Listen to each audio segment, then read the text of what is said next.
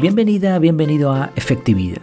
Aquí hablamos de efectividad, pero sin olvidar las cosas importantes de la vida. Porque ¿para qué serviría ser súper efectivos si no nos mejora la vida?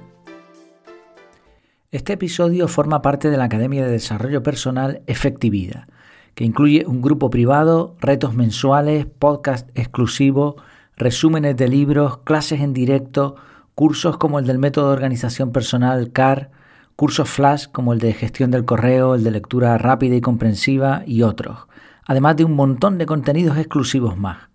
Un entorno en que podrás potenciar al máximo tu mejor versión, con personas como tú y como yo, dispuestas a aprender y a ayudar. Échale un vistazo en efectividad.es, efectividad.es.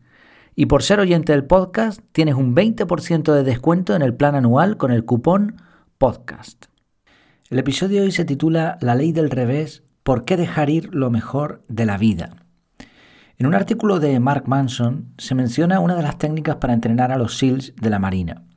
La técnica se llama protección contra ahogamiento y consiste en atarte de pies y manos y tirarte a una piscina.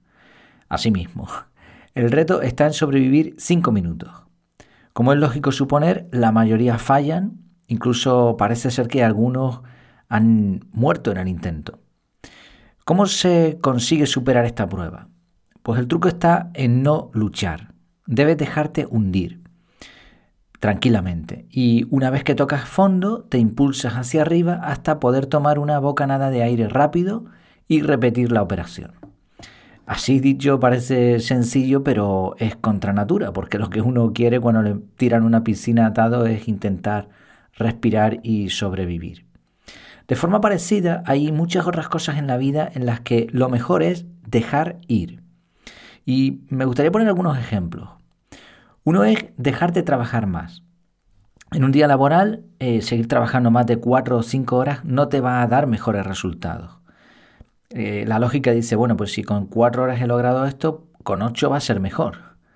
Pero no, no funciona así. Eh, al contrario, va a bajar el nivel de calidad y te impedirá además llevar una vida equilibrada.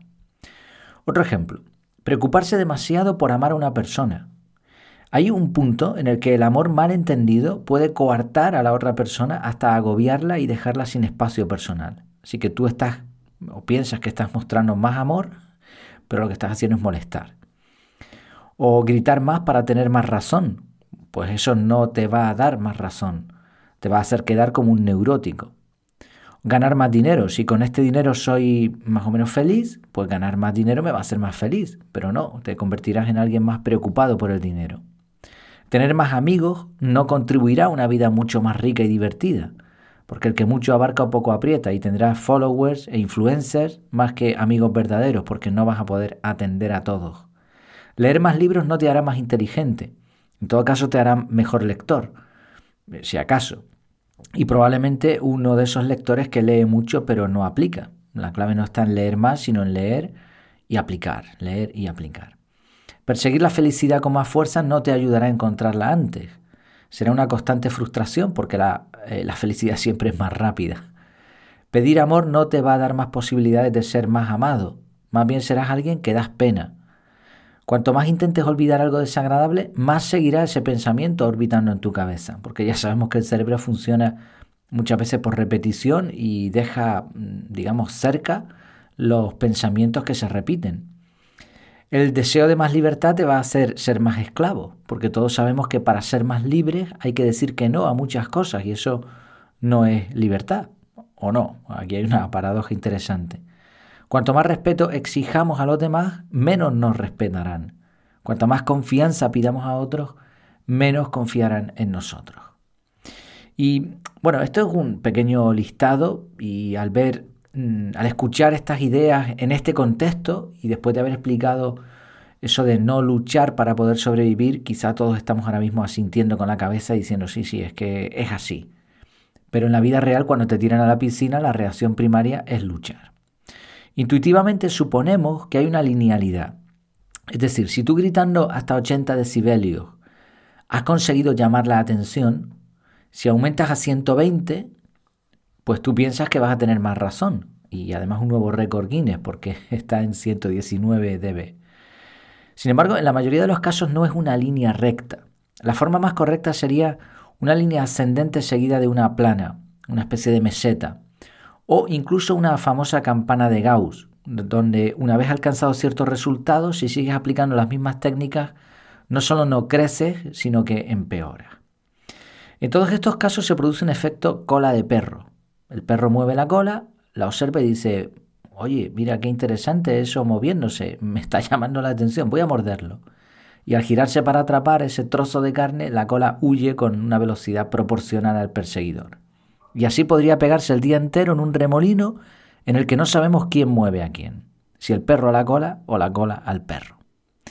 El punto para nosotros los humanos es sencillo.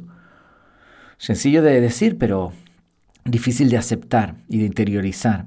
Por muy ilógico que parezca, hay que dejar ir algunas cosas buenas, o al menos mantenerlas en su justa medida. No vamos a poder con todo. Eh, si tienes muchos intereses, tendrás que decir que no a algunos. Si tienes muchas oportunidades, tendrás que decir que no a algunas. Si tienes muchas propuestas, tendrás que rechazar alguna.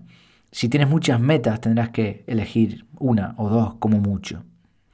Vale, pero todo esto está perfecto, está súper bien y de nuevo quizá todos estemos asintiendo y diciendo, sí, sí, vale, es, correcto, es así.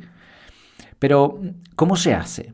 Porque muchas veces ocurre que leemos libros de autoayuda o, de temáticas similares o escuchamos podcasts y, nos dicen ideas como estas que son súper chulas y que, y que tienen todo el sentido del mundo. Pero ¿cómo aplico esto en mi vida? Porque aquí está el gran problema de muchos de estos contenidos que no se explica. Bueno, mi teoría es que todo es tiempo. Es decir, cada actividad, cada pensamiento es un gasto de tiempo. Entonces, si tú decides de forma intencional en qué vas a gastar tu tiempo y, e incluyes actividades que te permitan controlar la mente y aprender, y obviamente después cumples medianamente con esa programación, entonces puedes controlar tu intencionalidad.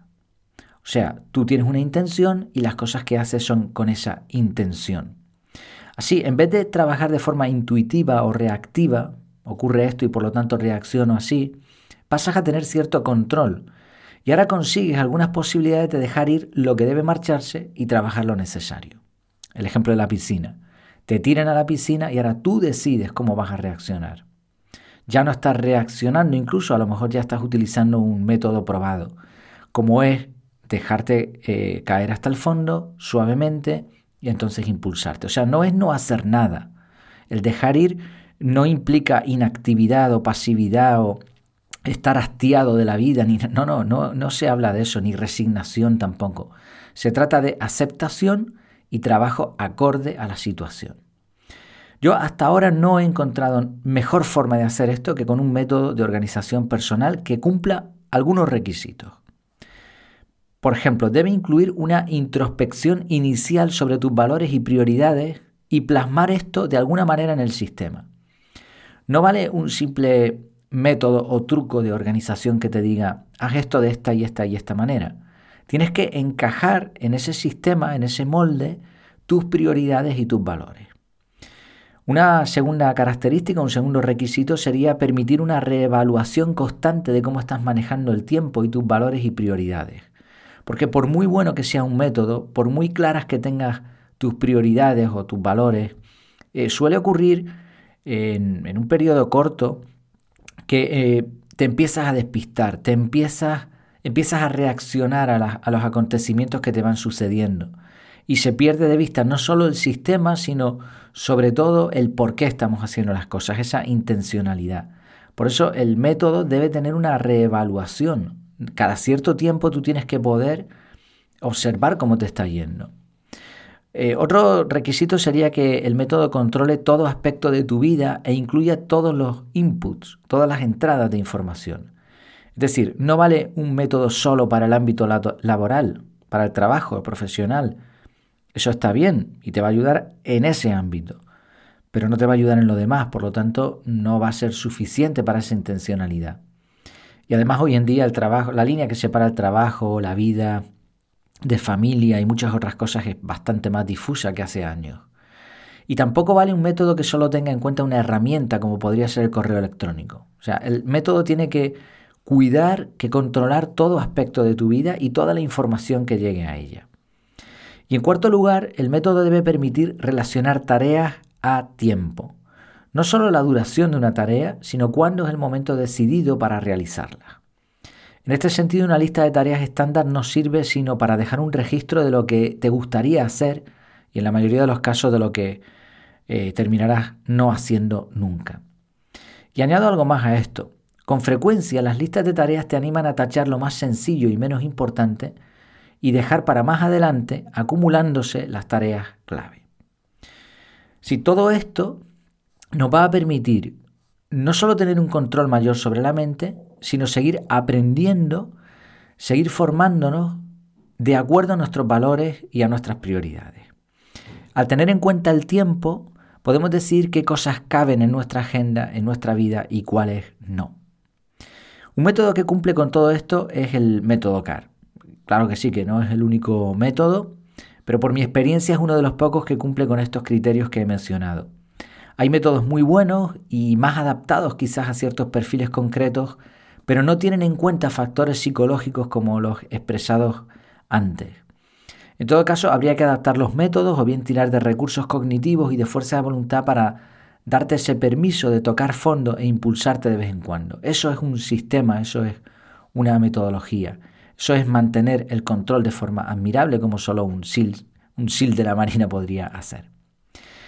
Resumiendo, la ley del revés nos enseña una lección de vida, y es que si quieres sobrevivir, debes controlar tu mente, tus emociones y tus acciones, y por lo tanto tu tiempo, y decidir dejar ir algunas cosas buenas. Espero sinceramente que te haya gustado el episodio. Recuerda que en efectividad.es tienes muchos contenidos más dentro de la Academia de Desarrollo Personal, el gimnasio para tu mente. Y con el cupón podcast tienes un 20% de descuento en el plan anual. Muchas gracias por tu tiempo y por tu atención. Espero tus comentarios en el grupo privado o en efectividad.es barra contactar. Hasta la próxima.